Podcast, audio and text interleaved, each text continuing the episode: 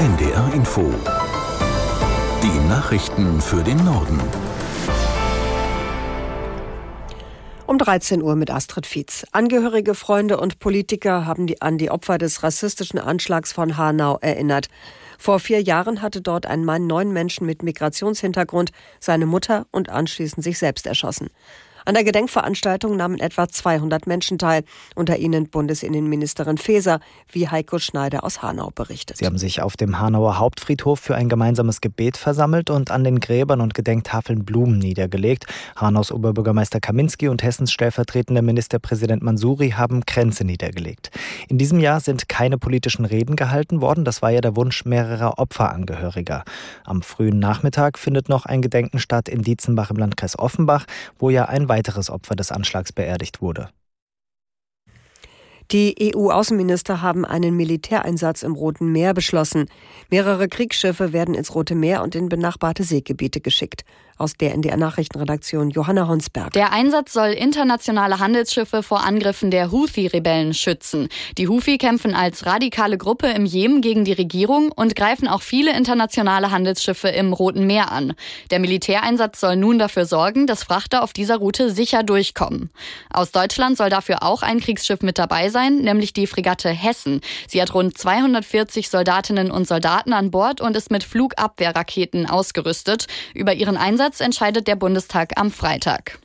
Vor dem Internationalen Gerichtshof in Den Haag haben die Angehörigen zu Israels Vorgehen in den besetzten palästinensischen Gebieten begonnen.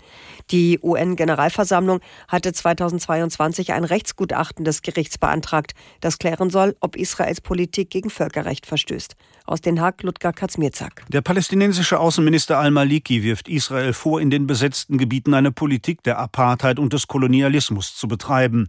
Netanyahus Ziel sei es, Palästina vollständig von der Landkarte verschwinden zu lassen, so al-Maliki in seinem Eröffnungsstatement.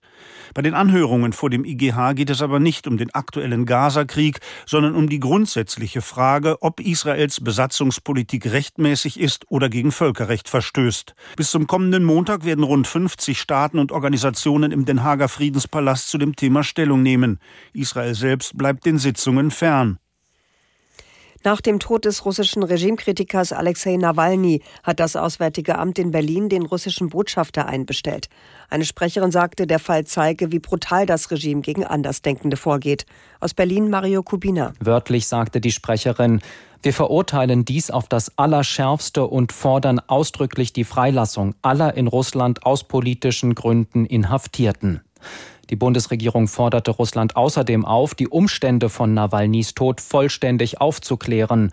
Nach den Worten von Regierungssprecher Hebestreit gehört dazu auch, den Leichnam Nawalnys freizugeben, um eine unabhängige Untersuchung zu ermöglichen.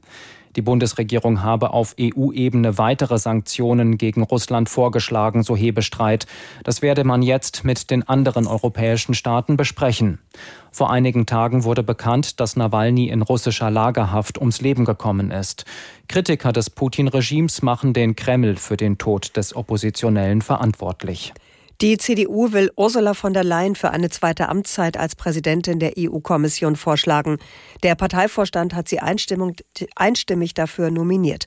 Parteichef Merz und andere CDU-Vertreter sprechen von einem Zeichen der Stabilität.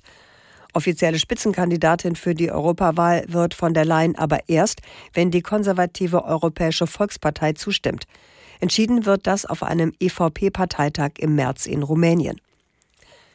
Die Streiks der kommunalen Verkehrsunternehmen in Niedersachsen haben heute früh zu Behinderungen geführt. Vor allem im Berufsverkehr staute sich der Verkehr auf der B3 und der B6. Auch in der Landeshauptstadt Hannover mussten Autofahrer Geduld mitbringen.